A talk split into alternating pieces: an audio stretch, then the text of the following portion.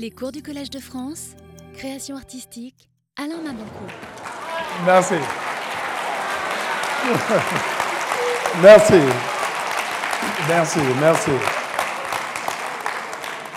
Bon, ben, les ovations sont devenues la tradition de la messe africaine. C'est très, très, bien de le faire ainsi. Euh, bon, ça devient un pléonasme de dire que je suis heureux de vous revoir ici, de discuter des sujets les plus parfois brûlants du continent africain, mais sous le prisme de la littérature. C'est pour cela qu'aujourd'hui, nous avons choisi de discuter du génocide du Rwanda. évidemment, je ne pouvais pas le faire dans mes rêveries d'écrivain sans m'assurer que je serais entouré d'une spécialiste que j'estime beaucoup, Catherine Cocchio, qui se trouve dans la salle, qui est tout à fait à côté ici, qui viendra à la deuxième heure euh, euh, discuter des choses aussi importantes que je présenterai tout à l'heure. Donc, moi, j'ai intitulé mon adresse d'aujourd'hui euh, Écrire après le génocide du Rwanda. Écrire après le génocide du Rwanda, parce que je suis écrivain, parce qu'en tant qu'écrivain, je participe aux affaires de la société, de la République, on pourrait, le dire. Si j'ai choisi le Rwanda, c'est parce que c'est l'exemple type même de, du dérèglement de, des sociétés africaines dont les conséquences doivent parfois être regardées bien loin dans l'histoire évidemment du continent. Le Rwanda se trouve donc dans cette région que nous appelons la région des Grands Lacs, qui est devenue la poudrière de l'Afrique. Le Rwanda est une terre de cet espace, donc communément qualifiée région des Grands Lacs, cette région qui compte à peu près 150 millions d'habitants, avec une énorme économie fondée sur la production agricole, sur l'élevage et politiquement constituée d'une multitude de petits États dont les frontières ont été tracées et maintenues par les anciennes puissances coloniales. À l'origine, nous explique euh, par exemple un des spécialistes de la question, Jean-Pierre Chrétien, je vous invite à lire la plupart de ses livres, l'expression pays des grands lacs a été déjà employée par les explorateurs comme euh, l'anglais Richard Francis Burton au XIXe siècle, ou encore celui que beaucoup connaissent du côté du Congo-Kinshasa, Stanley, hein, au XXe siècle, qui est mort au XXe siècle en 1904, ces explorateurs qui étaient lancés à la recherche de ce qu'on appelait les sources du Nil. Puis cette expression avait disparu au profit de celle d'Afrique interlacustre, traduction en fait littérale d'une expression allemande. Ce n'est qu'avec un colloque qui avait eu lieu au Burundi, à Bujumbura, en 1979, colloque qui était consacré à la civilisation justement des anciens peuples des Grands Lacs, que cette expression a connu un regain de faveur pour désigner l'ensemble qui est composé par la Tanzanie, par l'Ouganda, par le Congo, par le Rwanda, le Burundi, dans une certaine mesure, on inclut euh, le Kenya. Donc c'est cette région des Grands Lacs qui couvre justement les grands conflits du continent noir, avec pour conséquence, vous vous imaginez bien, la pauvreté des populations, la fragilité des États. Si on écarte un peu les efforts du Kenya ou de la Tanzanie, sans néanmoins décréter que ces nations africaines sont des havres de paix au regard de ce que l'actualité a mis sous nos yeux ces dernières années. Le terme interlacustre, en effet, était impropre, souligne Chrétien, parce qu'il évoquait une image plutôt d'eau aquatique, une image qui est très éloignée de la réalité géographique des pays de Grands Lacs, une réalité qui est plutôt dominée par la montagne. Vous avez entendu parler sur le Rwanda, pays de mille collines, etc. On n'a pas dit pays de mille fleuves. Donc dans cette région des Grands Lacs, caractérisé par un équilibre pendant l'époque monarchique africaine, c'est-à-dire qu'il existait un équilibre. Ce n'est pas qu'on est venu trouver une sorte de poudrière. Il y avait une sorte de monarchie africaine qui préexistait dans son équilibre, un équilibre qui a été d'ailleurs euh, euh, victime du dysfonctionnement avec la colonisation et l'évangélisation qui ont joué un rôle très très euh, grave, important dans le dysfonctionnement de la région. Chrétien dit même que le pouvoir colonial est celui qui a racialisé les catégories qui étaient à l'origine sociale en distinguant les Noirs nilo-amites.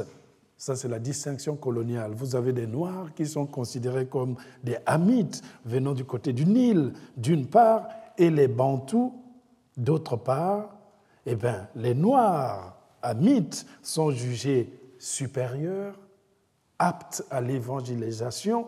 Donc ces amis, ces Hamites seraient venus du Moyen-Orient, c'est-à-dire du côté de l'Éthiopie ou encore de la région du Nil. Et les vrais Noirs, entre guillemets, comme ils disent, au contraire, se seraient moins prêtés à la conversion au christianisme. Et du coup, l'opposition entre les Noirs Hamites qu'on considère comme les seigneurs de l'Orient, et les autres, les nègres bananiens, est un des plus sinistres exemples du développement de l'idéologie africaniste. Il faut cependant se souvenir que la région des Grands Lacs en question a toujours été le cœur des obsessions de l'Occident, ces obsessions qui ont installé dans l'esprit des Africains eux-mêmes l'idée de la race à travers les thèses les plus farfelues du XIXe siècle sur une présence amitique en Afrique. Nous l'avions déjà remarqué dans notre leçon inaugurale. Les expéditions européennes en Afrique avaient pour ambition de chercher des lieux mythiques, et parmi ces lieux, les sources du Nil.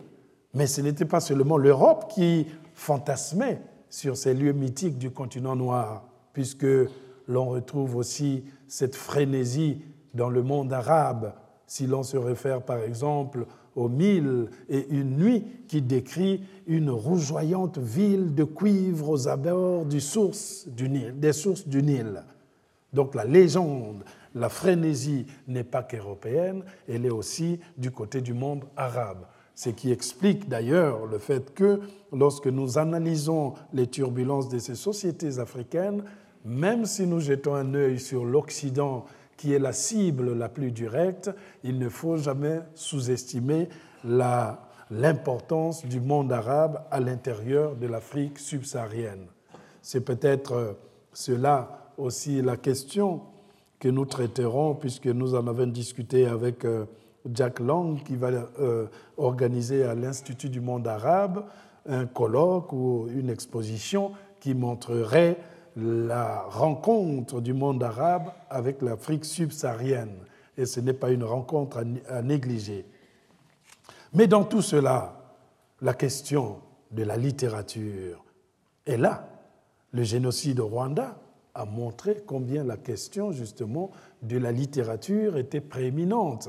Quelle littérature Mais c'est celle qui a préparé le récit de la déchéance, de l'innommable, des massacres, j'allais dire de l'Apocalypse. Non pas la littérature immédiate que nous connaissons, non pas cette littérature contemporaine, mais celle qui a précédé la littérature africaine, celle qui a engendré cette littérature africaine parce que les écrivains africains la réfutaient en dressant le portrait d'autres peuples du continent noir. Cette littérature, c'est la littérature qui a en quelque sorte porté le génocide au Rwanda. Cette littérature qui est même le résultat du lien colonial, des perspectives des anciennes puissances coloniales qui, pour s'imposer, devaient passer par le biais de l'ethnie. Et nous savons que l'une des épines qui paralyse l'émergence des États libres et souverains en Afrique est justement cette question ethnique qui trouvera alors son apothéose dans le drame en 1994 avec le Rwanda. La littérature donc coloniale occidentale du XIXe siècle va venir à la rescousse de ses obsessions, de ses rêveries, de ses fantasmes, accréditant à sa manière l'existence dans cette partie de l'Afrique de peuples extraordinaires, spécifiques, loin des tares de ces autres nègres qui les entouraient, ces autres nègres qui auraient été maudits depuis les temps bibliques de la malédiction de Cham.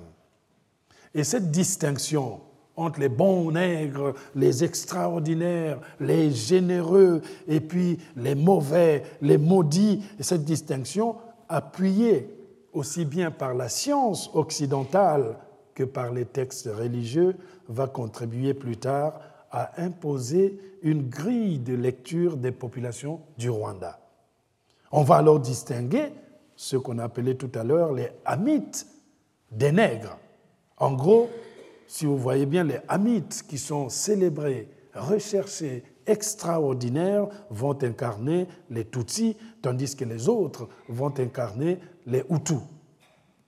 Euh, Jean-Pierre Chrétien et le, Rwandais Kabanda expliquent par exemple comment l'exégeste Auguste Knobel, c'est comme le Nobel mais avec un K avant, voilà, Auguste Knobel, professeur à l'université de Giessen, publia une synthèse déjà en 1850, synthèse dans laquelle il va démontrer que les Hamites, donc ceux qui seront plus tard considérés comme les Tutsis, il pense aux populations d'Éthiopie, de Nubie, d'Arabie du Sud, donc que les Hamites, malgré leur couleur sombre, appartenaient comme les Japhétites et les Sémites en référence à Japhé et Sem, les frères de Cham selon la Genèse, qu'ils appartiennent, ce peuple élevé, à la grande branche caucasique.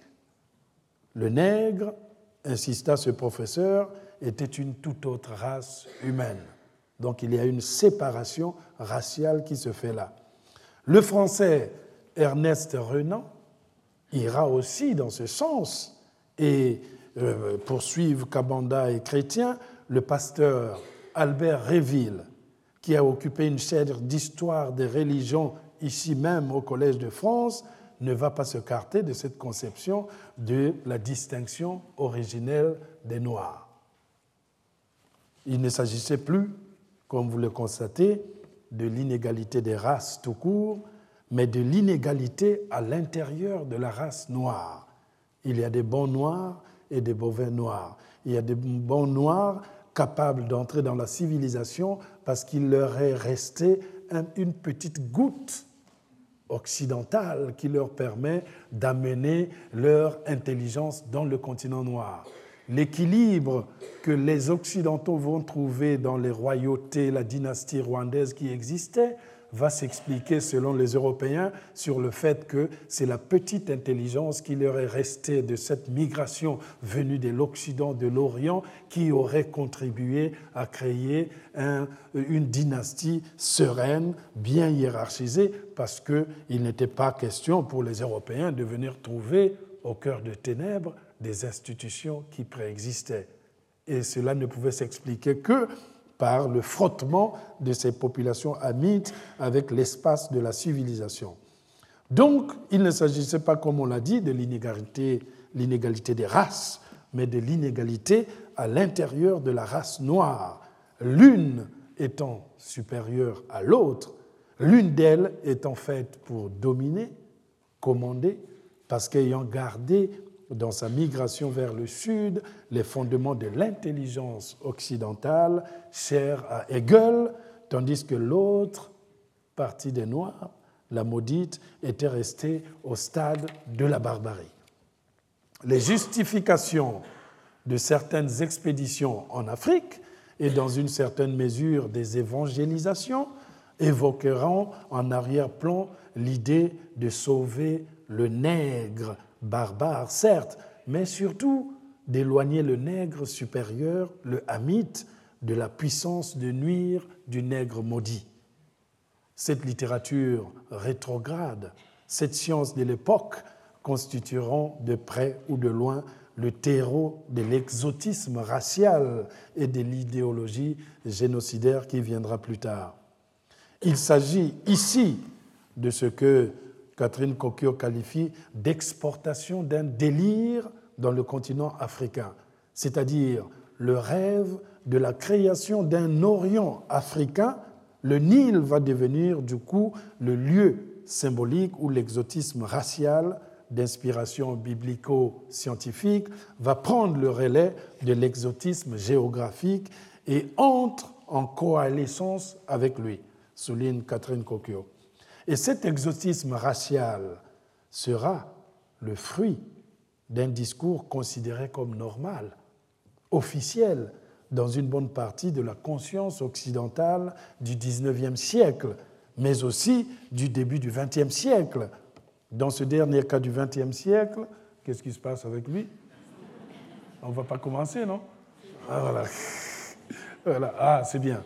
J'ai même pas, comme si l'ordinateur avait senti un appel imperceptible des ancêtres congolais qui venaient discuter avec Apple pour dire que je ne suis pas d'accord avec les processeurs. Mais bon, ça se passe bien. Donc, dans ce dernier cas, où vous voyez que l'exotisme les lieux communs existaient même au XXe siècle.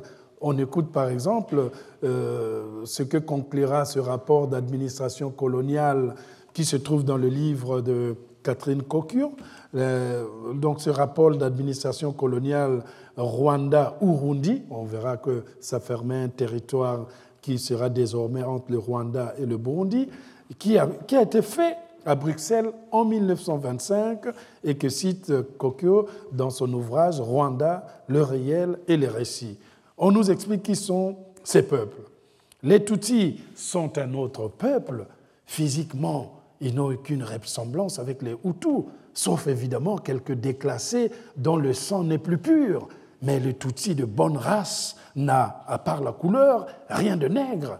Les Tutsis étaient destinés à régner D'où viennent ces concurrents Ils ne sont pas bantous, cela est bien certain, mais leur langue est celle du pays nettement bantou, sans trace d'infiltration quant à leur origine.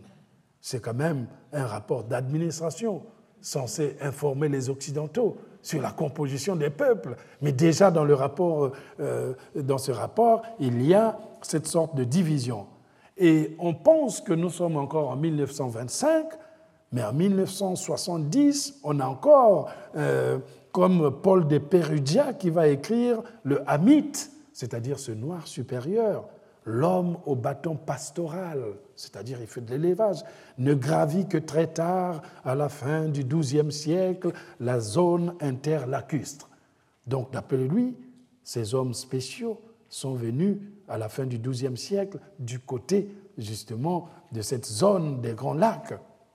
Bien qu'en petit nombre, cet homme hamite représenta aussitôt l'élément unificateur du plateau, de même que les Bantous méprisaient les Pygmées pour leur petite taille, ainsi les Hamites, ces Noirs supérieurs, dès leur apparition, en imposèrent-ils moralement par leur gigantesque stature et leur taille patricienne? Les paysans furent toisés par une race de géants devant qui ils s'inclinèrent. La finesse de leurs traits, généralement immobiles et hautains, leurs yeux expressifs, leur prestance magnifique, leur peau aux reflets rouges, tout rendait ces immigrants irréductibles aux Bantous.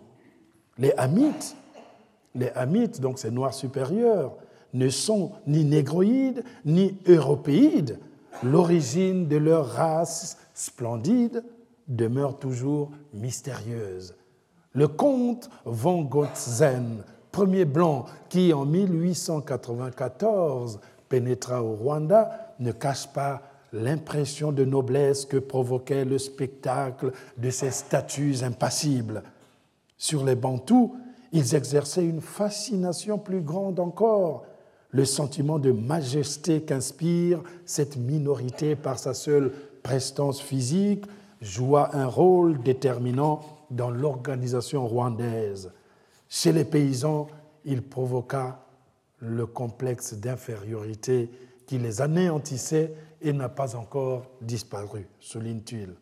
Donc, complexe d'infériorité d'une part, complexe de supériorité désormais d'autre part, ces sentiments vont prendre leur essor avec le constat que fait le colon, prompt plutôt à diriger avec la minorité, celle de la noblesse des Tutsis, qui jusqu'alors était à la tête d'un territoire dont l'équilibre était en réalité fondé sur une répartition sociale entre les bergers, les agriculteurs, les chasseurs.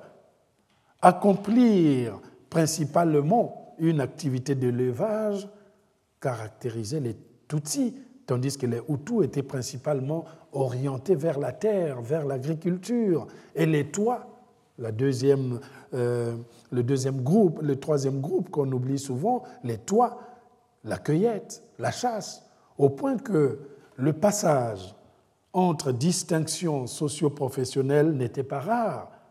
On pouvait naître Tutsi, vous naissez Tutsi, vous pouviez devenir Hutu, vous pouvez naître aussi Hutu et devenir Tutsi. L'activité qu'on exerçait vous définissait en général.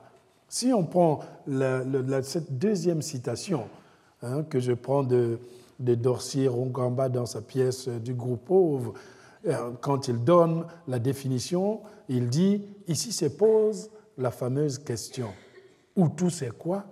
Et Tutsi c'est quoi? Certainement pas des ethnies. Les Bahutu, c'est-à-dire au pluriel, les Batutsi et les Batois parlent la même langue. Les Kinyarwanda partagent la même culture. Les Kinyarwanda ont les mêmes croyances, le Dieu, les croyances Imana, et habitent le même territoire. Il n'y a donc au Rwanda qu'une seule ethnie, les Banyarwanda. Hutu et Titi ne sont pas des races non plus, car il est impossible de changer de race. Un homme noir ne devient pas blanc, Bon, je sais qu'il y a des exceptions. Or, des Batutsi devenant des Bahutus ou des Bahutus devenant des Batutis, cela ne date pas de la colonisation. Dans l'ancien Rwanda, un terme qualifiait le fait de quitter la classe Hutu pour la classe Tuti, Kwituura. C'est déhutuiser, suis-je tenté de traduire? Mais peut-être que, au fond, dans cette sorte de classification, on peut voir aussi le déphasage même de l'histoire du Rwanda. En regardant de près l'histoire de ce pays, l'histoire du Rwanda, on lit déjà en arrière-plan la préparation de la tragédie qui allait marquer nos esprits en 1994. Regardons d'ailleurs de près cette chronologie puisque nous y sommes. Au XIVe siècle, ils ont un premier roi, Tutsi, historique, Roganzu, premier Bwimba. Du XVIe siècle au XXe siècle, le Rwanda est gouverné par un roi Tutsi, le Mwami. Cette royauté est acceptée par tous, ne pose même pas de problème. Au XIXe siècle, 1894, eh ben, c'est le début de la présence allemande, au Rwanda. Six ans plus tard, en 1900, on fonde la première mission catholique dans ce pays-là. Et en 1916, c'est-à-dire nous sommes pendant euh, cette guerre première, c'est la conquête du Rwanda par les troupes belges. Ces colonisateurs vont attiser la rivalité entre les Tutsis et les Hutus. Le Rwanda, Urundi, qu'on a dit tout à l'heure, faisait alors partie de cet empire colonial auquel l'Allemagne, qui a été défaite à l'issue de la Première Guerre mondiale, voilà, voilà, la Société des Nations confiera en 1923 à la Belgique un mandat sur cet espace qui va former le Rwanda et le Burundi. En 1925, on a vu tout à l'heure, quand l'administration décrivait la composition de la population, en 1925, ces territoires, le Rwanda et le Burundi, sont même rattachés au Congo belge, puisque ça appartient indirectement aux Belges, dont ils deviennent alors la septième province tout en conservant un statut conforme au mandat de la Société des Nations. L'administration, alors indirecte, reposait sur cette aristocratie locale et elle a, été renforcée sans tenir compte de la spécificité de la société qui ne connaissait pas le terme de race. Les futurs chefs du Rwanda vont être formés aux écoles coloniales, confiées à des missions catholiques. Et l'évangélisation qui va être menée par les pères blancs, en éradiquant les traditions religieuses, va finir par changer la structure sociale désormais racialisée, opposant les Hutus aux Tutsis et souvent aux Toits. En 1931, les Belges vont introduire quelque chose de dangereux dans l'espace de Rwandais. Ils vont introduire la mention de l'ethnie sur les papiers d'identité. Donc vous avez votre nom, ethnie Tutsi, ethnie Hutu, ethnie Toi. Donc l'introduction de la carte d'identité peut paraître euh, euh, somme toute normale, mais n'oublions pas que c'est avec la carte d'identité lors de, des attaques, quand on va faire le massacre, c'est ça qui va séparer, selon certains, le bon grain des livrets. Puisque vous vous ressemblez, il n'y a pas un prototype donné, figé de Hutu ou Tutsi. Si vous vous ressemblez, la seule chose qui va vous séparer, c'est la carte d'identité dans laquelle vous c'est mentionné Tutsi. Et si vous êtes Tutsi, vous êtes euh, dans le massacre. Si vous êtes Hutu, on peut euh, vous laisser passer. Mais aussi, on tue également les Hutus qu'on dit modérés. Donc ceux qui n'étaient pas toujours d'accord avec l'aspect du génocide. Donc 1931, les Belges ont cette responsabilité grave lourde et inacceptable d'avoir entériné toute l'idéologie occidentale de la racialisation sur la carte d'identité des Rwandais. En 1946, eh ben, nous sommes à la fin de la guerre. L'Allemagne, l'ONU, qui n'est plus à la Société des Nations, va confier à la Belgique la tutelle justement de l'ensemble de ces territoires Rwanda-Urundi. En 1959, 13 ans plus tard, eh ben, on assiste à la fondation d'un parti des Hutus, puisqu'on racialise, formation de ce parti qui s'appelle le Parmé Hutu, parti du mouvement de l'émancipation Hutu, qui va être créé, mais 59, on assiste au premier massacre des Tutsis à l'occasion de ce qu'ils ont appelé une certaine révolution sociale, agricole. Et si on parle de la terre, on voit du côté des Hutus. Et des survivants déjà commencent à s'enfuir dans les pays limitrophes de ces grands lacs. Ils vont en Burundi, ils vont en Ouganda, ils vont au Zaïre à l'époque, et ils vont en Tanzanie. En 1961, c'est-à-dire après cette première, ces premiers massacres, le dernier roi, Tutsi, du Rwanda, qui guérit cinq, sera arrêté puis expulsé par les autorités belges. Et en 62, on proclame enfin l'indépendance du Rwanda, le 1er juillet. Les Belges, ils ne vont pas chercher très loin, ils mettent au pouvoir les Hutus, puisqu'ils ont travaillé avec les Tutsis qui commençaient à demander leur indépendance, qui ne voulaient plus être à la botte peut-être des Belges. Et la stratégie coloniale consiste à aller voir l'autre groupe, rallumer leur ferveur. Les Hutus, qui jusqu'alors étaient considérés comme les nègres euh, les plus mauvais, les maudits, etc., eh bien, voient désormais une allégeance belge à leur égard, puisque euh, justement, avec la proclamation de cette indépendance, les Belges vont mettre au pouvoir les Hutus, qui sont plus nombreux, plus, euh, nombreux dans le pays et considérés par les Belges comme étant plus malléables que les Tutsis. Mais il y a encore de nouveaux massacres de Tutsis, puisque un nouvel exode vers l'étranger va se faire. Hein, et ils vont aller dans des régions pour se refuser. En 1973, on assiste encore à des massacres. On a l'impression que le génocide de 1994, c'est le seul. Non, ça a commencé par petites touches au fur et à mesure, comme vous avez vu dans l'histoire que nous essayons de passer en revue. Ça a commencé doucement, 59, 62, 73, toujours des massacres de Tutsis, nombreux emprisonnements. Et puis en 73 toujours, ils ont leur coup d'État avec le major, le militaire euh, juvénal Abiyarimana, qui est Hutu et qui sera élu président en 1978 et réélu jusqu'à sa mort. Hein? Il n'est pas le seul, si vous suivez mon regard, beaucoup. Voilà. Mais on reviendra là-dessus.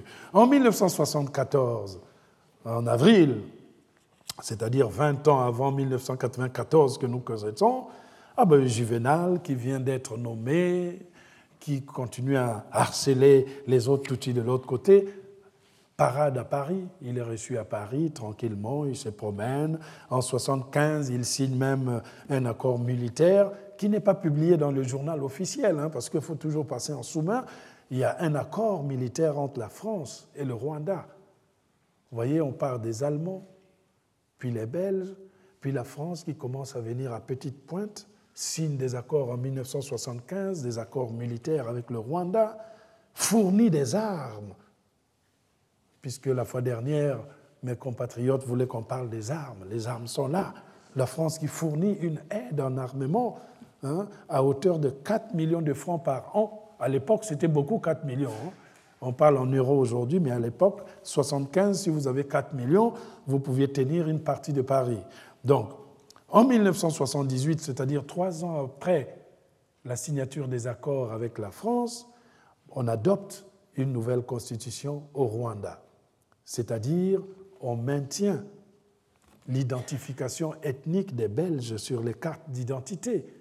Donc les Africains intègrent eux-mêmes la division occidentale. On intègre cela, on intègre chaque Rwandais dès sa naissance à ce parti unique qui vient d'être créé et qui s'appelle Mouvement révolutionnaire national pour le développement. Et curieusement, il y a une élection le 24 décembre.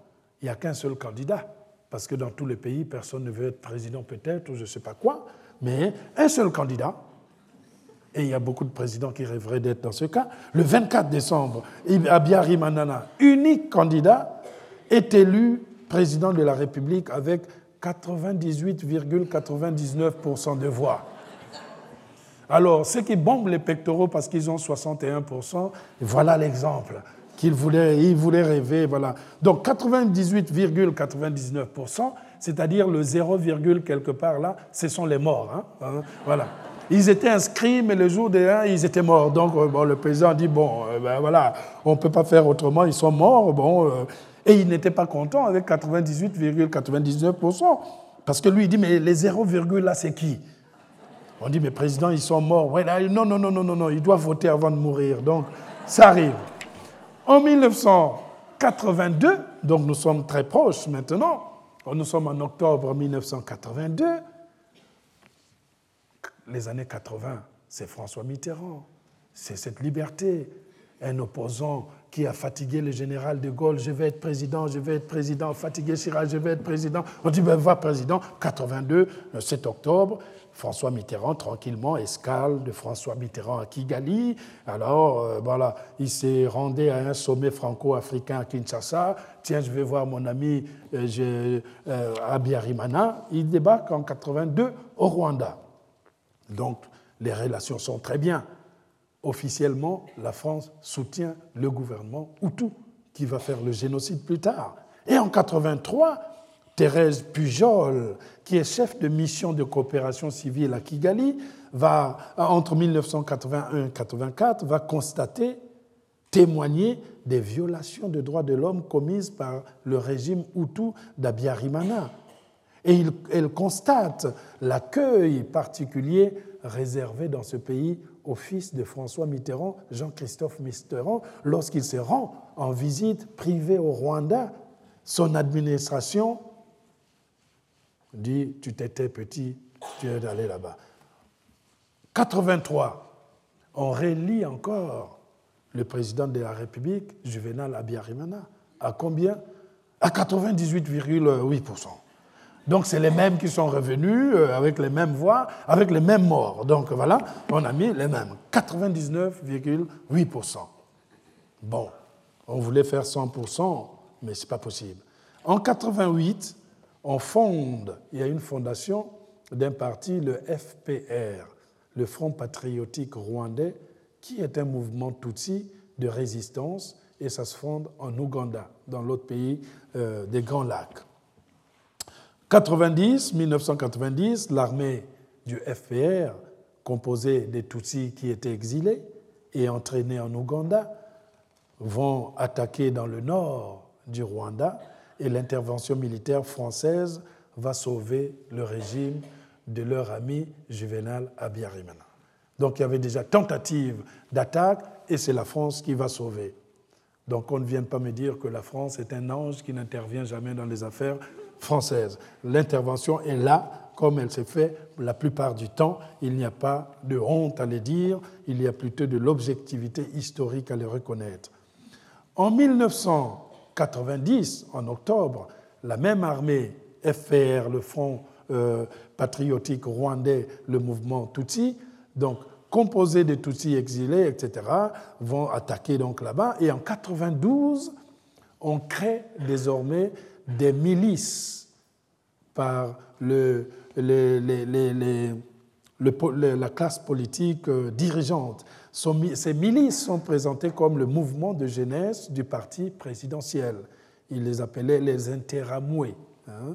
Intera, H-A-M-W-E, excusez-moi de ne pas songer parce que j'ai reçu une lettre. Il faut nous écrire des petits mots sur les noms qui sont un peu difficiles. J'essaierai de, de, de le faire comme il nous reste un rendez-vous et demi, voilà, du parti présidentiel. Donc, 92, donc deux ans avant le génocide que vous connaissez, en août déjà, 1992, d'août à décembre 92, il y a des massacres des Tutsis à l'instigation de ces milices gouvernementales, notamment dans la région de Gisenyi, d'où le président est originaire. Charité bien ordonnée commence par soi-même on nettoie d'abord les Tutsis qui sont chez nous avant d'aller s'attaquer aux autres. En 1993, un an avant l'escalade que nous connaissions, on essaie de discuter, on fait des signatures des accords d'Arusha. Le pouvoir, on dit c'est pas grave, on est des frères, le pouvoir sera partagé entre les Tutsis et les Hutus, les exilés Tutsis pourront regagner le pays et les forces du RPR, non, FPR, RPR c'est en France, Remarquez, tellement la politique française et africaine est mélangée que. Voilà. Donc, on se dit, les, exilés, vous pouvez regagner le pays, les forces du RPR, du FPR, hein, Fonds patriotique seront intégrés dans l'armée nationale. Bon, on est content, on a fait cette histoire, les accords d'Arusha, mais malheureusement, fin 1993, départ du contingent français qui était là, qui depuis octobre 90 permettait au dictateur, au général euh, Abiyarimana qui était là, de se maintenir au pouvoir.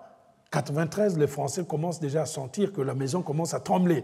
Et comme la France est un pays qui connaît 1799, 89, etc., elle a dit on risque de nous coller les casseroles, il faut qu'on y aille. Donc ils ont essayé de vite euh, ranger les turquoises ou je ne sais pas quoi, on n'en veut plus, il faut qu'on parte. Donc les Français, hein, ils sont français, mais ils filent à l'anglaise. Donc ah, voilà, ils s'en vont. Voilà. Donc Abiy se met au pouvoir. Et du coup, ben, les Rwandais se retrouvent là. Qu'est-ce qu'on fait? Bon, euh, on met en place la mission d'assistance des Nations Unies au Rwanda, qui s'est appelée les MINUAR. Donc la mission d'assistance des Nations Unies au Rwanda, qui sera dirigée par quelqu'un que vous connaissez souvent de nom, le brigadier général Roméo Dallaire. Donc c'est lui qui va diriger cette mission. Et nous sommes en 1994. Le 1er janvier, le Rwanda siège pour deux ans au Conseil de sécurité de l'ONU comme membre non permanent. Le pouvoir Hutu va ainsi avoir accès à une foule de documents qui concernent la mission justement que fait l'ONU sur le Rwanda. Donc vous introduisez le loup dans la bergerie, est en train de regarder, on les nourrit avec de l'herbe, ah, ok, on va mettre un peu de poison dans l'herbe. Donc ça peut aller dans ce sens. Janvier 1994, les accords qu'ils avaient signés à Arusha un an avant sont bloqués en raison du refus opposé par l'aile du président, dite Hutu Power, puisqu'il avaient, y avait des Black Power, ils avaient créé des Hutu Power, de mettre en place un gouvernement de transition. Les dictateurs n'aiment pas les gouvernements de transition, parce que ça fait comme si vous avez un professeur qui est derrière, qui corrige votre copie. Imaginez, le gars, il est dictateur, il voulait tout, et puis on lui colle un gouvernement de transition avec un Premier ministre qui n'aime pas. Donc le président dit non, non, non, non, les accords d'Arusha sont bloqués, puisqu'on avait décidé de faire la paix. Eh bien, le 6 avril 1994, un avion qui transporte les présidents du Rwanda et du Burundi est abattu à Kigali. Les trois pilotes sont français. Donc il s'est abattu. Un jour après, le 7 avril 1994, les massacres vont commencer à Kigali. Le Premier ministre Agatha Uwilingi-Yamana est assassiné, ainsi que dix casques bleus belges qui étaient affectés à sa protection. L'escalade va continuer, hein, extension du génocide hors de Kigali, massacres dans les paroisses de Zaza, de Kazenze, de Kabarondo, de Niabrobwe, de Kibongo, et ça continue 9 avril 1994, prestation de serment du gouvernement Hutu de Kabanda. Agatha Biarimana et sa famille sont évacués vers la France via Bangui. L'ambassadeur de France fait détruire toutes les archives de l'histoire. Et le 16 avril, les Belges euh, décident de retirer de leurs troupes de la force de l'ONU, MINUAR qu'on a dit tout à l'heure.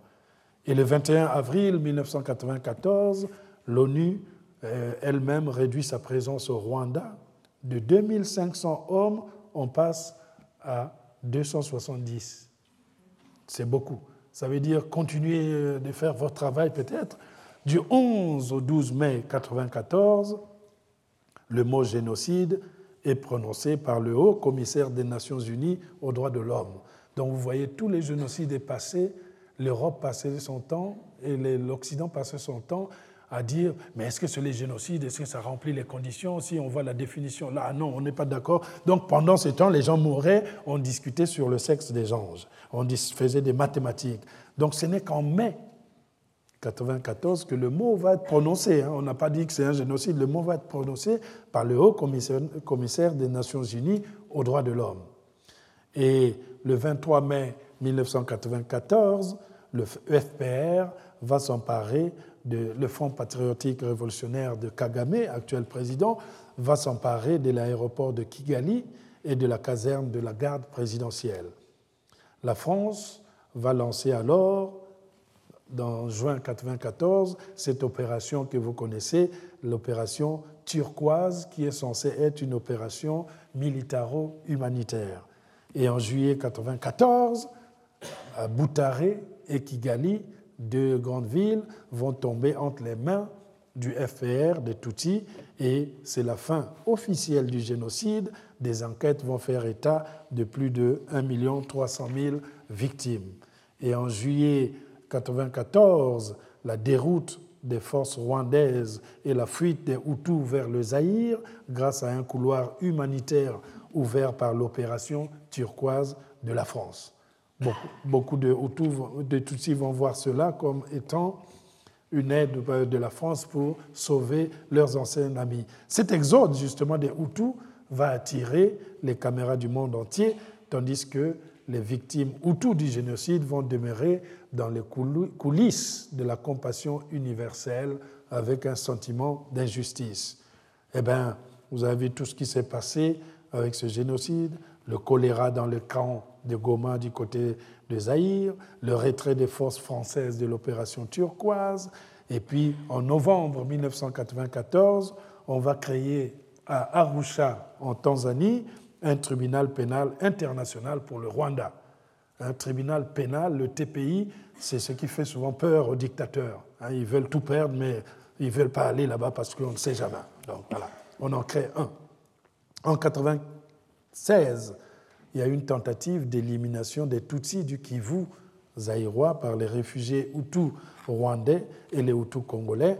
Et le 14 septembre, c'est le début d'une guerre qu'on a connue du côté de Kivu avec l'invasion de l'Est du Congo par les troupes du FPR. J'avais écrit RPR. Ben, je ne sais pas, c'est ça. Donc, euh, vous voyez un peu, grosso modo, cette histoire schématique. Hein. Après, vous pouvez poursuivre, notamment, il y a des euh, pages sur, euh, entières sur cette, histoire, ces conceptions qui se trouvent dans les ouvrages de Catherine Cocchio, qui viendra tout à l'heure, mais aussi dans toute la littérature faite là-dessus, aussi bien par des écrivains comme Jean Asfeld, que nous verrons tout à l'heure, ou Jean-Pierre Chrétien, et une bonne littérature. Le, constat, justement, opéré par Jean-Pierre Chrétien depuis le 2005, c'est-à-dire il y a 11 ans, donc plus d'une décennie après le génocide au Rwanda, demeure étrangement d'actualité.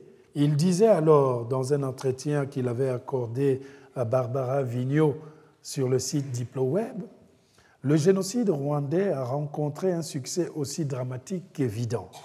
Il a découragé toute coexistence entre Tutsi et Hutu grâce à l'implication, sans doute pensée, d'un très grand nombre de Hutus dans les massacres. La réalité de l'opposition entre Hutu et Tutsi est désormais inscrite dans le sang. Le nombre de mariages mixtes a chuté alors que, en 1994, on estimait qu'un tiers au moins des tueurs Hutus avaient des parents Tutsis. À Kigali, la politique sécuritaire l'emporte peu à peu et le pouvoir est de plus en plus accaparé par les Tutsis. On voit ressurgir le discours sur le pouvoir d'une minorité venue de l'étranger. Parallèlement, les forces publiques, les forces politiques Hutus en exil aujourd'hui s'efforcent de relativiser le génocide. Il y a même une sorte de négation, même de déni grave. Les Congolais sont devenus les plus acharnés dans l'affichage ouvert du racisme contre les Rwandais et les politiciens ont tout intérêt à surfer sur cette vague. La région manque absolument d'hommes politiques animés de l'idée d'État. On a vu que c'est donc le 6 avril 1994 que l'Afrique a assisté à ce qui était comme un accident qui allait avoir des conséquences pour le moins tragiques et déséquilibrer pour longtemps cette région des Grands Lacs. La scène ressemblait à une séquence de cinéma hollywoodien. Un avion transporte le président rwandais, Juvenal Abiyarimana, et son homologue burundais, Cyprien Tarimera. Il est abattu au moment où il entreprend d'atterrir à Kigali la capitale rwandaise, de quoi donner des idées même aux plus médiocres des cinéastes d'étoffer un bon suspense, traînant les vraies raisons de cette scène, en brouillant les pistes jusqu'à ce qu'on retrouve le ou les coupables réels de ce qui paraît comme un accident, mais un événement qui va déclencher l'escalade. Ce n'est ainsi pas en soi un accident comme les autres, c'est une sorte de casus belli, la petite flamme qui va engendrer l'incendie dans la région. Des liens seront immédiatement opérés entre l'attaque de cet avion et le bourbier que couvait déjà la région au moment où les uns et les autres cherchaient un terrain d'entente entre les Hutus, alors au pouvoir, majoritaires au Rwanda, et les Tutsis, minoritaires dans le pays, fondamentalement écartés du pouvoir et représentés par le FPR qu'on a cité tout à l'heure de Paul Kagame. Cette attaque de l'avion donne pratiquement le point de départ dans l'escalade, car les Hutus s'attaquent aussitôt aux Tutsis et aux Hutus modérés, hostiles à la participation à ce génocide dont les conséquences vont illustrer combien il avait été étudié, planifié dans les moindres détails sans pour autant laisser apparaître qu'il ne s'agissait que d'un dénouement d'une haine lointaine remontant aux sources de l'histoire de ces pays que nous avons vus et de sa rencontre avec les diverses puissances coloniales. Les Allemands d'abord, puis les Belges et enfin les Français. On a donné les chiffres tout à l'heure qui se discutent pour certains, 500 000, 1 million, 1 million 300 000 de victimes, ce sont des victimes par million, et en quelques semaines, pour un pays qui compte à peine 7 millions d'habitants, 500 000 c'est beaucoup, 700 000 c'est beaucoup, 1 million 300 000 c'est pratiquement euh, proche de la moitié de la population. À ce choc, à cette stupéfaction, se rajoute l'attitude de la communauté internationale, comme d'habitude, qui traîne le pas, hésite à qualifier les faits tels qu'ils le sont, c'est-à-dire un génocide réel, préférant plutôt y voir une sorte de conflit ethnique, de manifestation de la barbarie propre aux Africains. Plus étrange est l'attitude de l'écrivain face à ces ténèbres de l'histoire. La grande littérature des témoignages sera marquée par l'œil de l'autre, celui que Kokyo classe dans la catégorie des tiers lorsqu'il s'agit de décortiquer les liens entre la littérature et le journalisme, par exemple. Le succès des ouvrages de Jean Asfeld est l'exemple de cette écriture, de cette page de l'histoire. Je crois que je peux vous montrer. Oh, ben, il me faut un code. Bon, j'espère que vous n'allez pas le voir. Hein. Et voilà. Il est tellement long. Euh, je ne sais pas si je l'ai bien fait. Ah non Voilà. Voilà. Voilà. Et hop. Ah. Je savais qu'il y avait toujours un petit suspense, mais voilà. Donc, le succès de ces ouvrages, on va les trouver là, voilà. Les ouvrages de Jean Asfeld, c'est pas coupé, tout est bien. Voilà. Donc, ce que je dis que le succès des ouvrages de Jean Asfeld hein, est l'exemple de cette écriture, de cette page de l'histoire du Rwanda, en recueillant les paroles des génocidaires Hutus, comme dans une saison de Machette que vous avez à droite, et plus tard dans la stratégie des antilopes que vous avez un peu euh, plus, plus bas ou en recueillant les sentiments des rescapés sur les lieux euh, du génocide, comme dans, dans, dans le nu. euh, de la vie, des ouvrages tous publiés aux éditions du Seuil, plusieurs questions vont se poser, comme celle de l'influence du journalisme dans la transmission de la parole des victimes ou des coupables, des rescapés, ou encore celle du danger peut-être de transformer le sujet en filon littéraire à succès. On ne pourrait pas reprocher à euh, cela, puisque nous pourrions aussi en dire le même sur certains Rwandais qui consacrent leur texte au sujet. La question de l'engagement de l'écrivain est plus que d'actualité, d'autant plus qu'il a laissé l'impression d'être absent ou de prendre le train trop en retard. Voilà, prendre le train en retard. Je pense justement à cette initiative d'un ensemble d'écrivains partis au Rwanda quelques années après le génocide, dans une opération qu'ils avaient qualifiée de devoir de mémoire, initiée par le festival Fest Africa.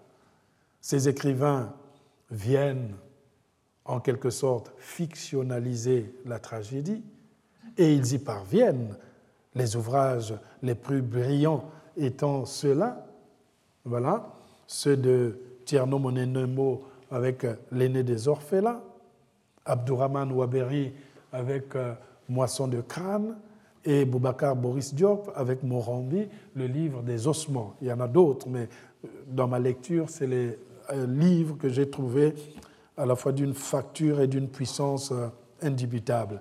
L'initiative très louable en appelle à l'engagement de l'écrivain africain, peut-être trop solitaire et trop détaché des mots de l'Afrique en cette fin des années 90 et le début des années 2000. Peut-être aussi, et Kokyo le souligne dans son ouvrage, à cause de l'émergence d'un discours, d'un corpus de témoignages émanant des rescapés qui va contraindre l'écrivain africain à produire une réflexion nouvelle sur les limites et les contraintes de son propre témoignage littéraire, c'est-à-dire à reformuler la traditionnelle notion de l'engagement que plusieurs décennies d'afro-pessimisme lui ont fait souvent ranger au placard. Fin de citation. Boubacar Boris Diop, ici, a choisi la fiction pour témoigner dans Morambi avec la prise en compte de la parole du rescapé, mais aussi du bourreau, remettant presque en question la distance qui sépare la fiction du témoignage. Le romancier peut s'autoriser des licences, installer même une certaine empathie vis-à-vis du bourreau dans son jeu de la narration et de la mise en scène romanesque, mais cette empathie, à quelques exceptions près, est absente de l'imaginaire du rescapé dont les faits racontés ne tirent pas leur essence des circonvolutions de l'imaginaire comme chez l'écrivain.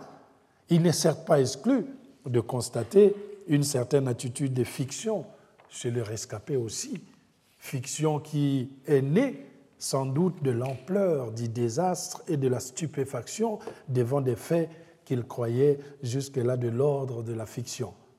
Dans sa démarche, Boubacar Boris Diop est celui qui représente le lien entre cette littérature d'engagement, connue des textes africains antérieurs, qu'il essaye de raviver ici dans une démarche à la fois explicative, pédagogique, mais aussi critique. Si Boris Diop, dans Mourambi, part des faits réels pour tisser justement sa fiction, son confrère euh, Tierno Mononembo, dans L'aîné des orphelins, préfère à la fois la liberté de la fiction et celle des faits, qui eux-mêmes peuvent relever de l'imagination de l'auteur, avec même une réinvention de la langue, non pas la même que l'on retrouve dans les propos recueillis par Asfeld dans ses livres, mais une langue d'auteur qui n'est pas forcément celle des Rwandais, de la rue, lorsqu'il s'inspire des faits réels, comme par exemple les massacres de Nyamata, ce n'est pas pour les détailler ou les expliquer, mais pour bâtir une fable qui va plaider pour l'enfance et montrer du doigt combien le génocide va détruire cette innocence dont tout petit être aurait normalement droit. C'est, souligne enfin Catherine Cocchio, une interprétation plus éthique que politique. Abdourahman Ouaberi, dans Moisson de crâne, s'excuse presque d'exister. Hein. Il dit cet, cet ouvrage euh, s'excuse presque d'exister, pardon. Sa rédaction a été ardue, sa mise en chantier différée pendant des semaines et des mois. N'était le devoir moral contracté auprès de divers amis rwandais et africains, il ne serait pas invité à remonter à la surface aussi promptement après deux séjours au pays de mille collines. Waberi montre la difficulté d'écrire le génocide et le devoir moral est contracté soit directement avec le Rwandais, soit en général avec un Africain. Il souligne indirectement que jusque-là, le Rwandais, l'Africain, attendait ce que l'écrivain africain ferait de la tragédie. La posture de Waberi est alors caractérisée par une humilité prompte à rappeler au lecteur son statut de témoin extérieur et donc à solliciter auprès de lui une indulgence quant aux caprices et aux licences de la narration. À travers ces trois voix, mais il y a aussi la voix poétique de Kulsi Lamuko que vous pouvez voir là, euh, dans la phalène des collines, on constate l'urgence de recentrer la littérature sur l'histoire immédiate, celle qui frappe en plein cœur le continent noir. Au-delà, c'est presque dire que nous autres Africains, écrivains africains de cette époque, sommes des créateurs de l'après-génocide et que, de ce fait, notre écriture s'en trouve bousculée, sinon modifiée dans sa démarche, dans ses choix thématiques, que nous voyons par exemple là, il est même intéressant de noter que la plupart des textes de ces écrivains africains post-génocide portent au fond la charge d'alerte nécessaire qui témoignent d'une prise en compte des secousses des sociétés africaines dans le continent ou dans la diaspora, que ce soit avec l'immigration africaine en Europe, dans la préférence nationale de, ou le ventre de l'Atlantique de Fatou Diom, ou encore ici la résurgence de la thématique des travers des sociétés traditionnelles confrontées à la modernité, à l'histoire du peuple noir, comme dans l'intérieur de la nuit ou la saison de l'ombre, ou encore ces âmes chagrines de Leonora Miano. Si écrire après les génocides du Rwanda, c'est de près ou de loin repenser le statut de l'écrivain africain de la fin des années 90 à nos jours, il n'est pas question de décréter un mot d'ordre qui ruinerait la liberté de l'imaginaire de l'écrivain et lui affecterait un rôle à plein temps de sapeur-pompier des sociétés africaines. Il s'agit de prendre conscience que le présent est également une urgence, et peut-être même l'urgence la plus immédiate, sans quoi l'impression de l'écrivain reclus dans son île nous collera sans cesse à la peau. Écrire après le génocide du Rwanda, c'est aussi prendre conscience que la littérature africaine d'expression française, dès ses origines, a été impulsée par un élan de contestation, chacun à sa manière, chacun avec sa voix, mais tous regardant dans une même direction, celle qui est censée redonner une dignité au continent noir, sans pour autant verser dans un africanisme grégaire, car le monde aussi s'ouvre, riche de ces carrefours, de ces rencontres. Qu'est-ce qu'au fond pour un écrivain, pour un artiste, qu'écrire après les génocides du Rwanda? C'est reposer la question du poids de la pensée, de l'imaginaire dans les turbulences des politiques africaines actuelles qui privilégient la culture de l'affrontement, de la division ethnique, de la même manière que le faisaient les anciennes puissances coloniales. C'est dans ce sens que je soutiens que la dictature vit à l'aide du lait que lui fournit les mamelles des anciennes puissances coloniales. Écrire après le génocide du Rwanda, c'est définir une attitude loin de la contemplation, de la marginalisation dans laquelle, en Afrique, les politiciens cloisonnent le Créateur, allant jusqu'à affirmer que les écrivains devraient se cantonner à la littérature et laisser les férus de la politique mener les affaires publiques avec les résultats que nous connaissons aujourd'hui, des guerres civiles se déroulant dans les ténèbres, comme aujourd'hui les atrocités qui se passent à Beni, en République démocratique du Congo, ou les massacres répétés par l'armée de Denis Sassou Nguesso sur les populations de la région du Poul au sud du Congo-Brazzaville et qui, au fond, sont des génocides parce que, s'attaquant à des peuples entiers, pour ce qu'ils sont, pour ce qu'ils croient et pour leurs origines.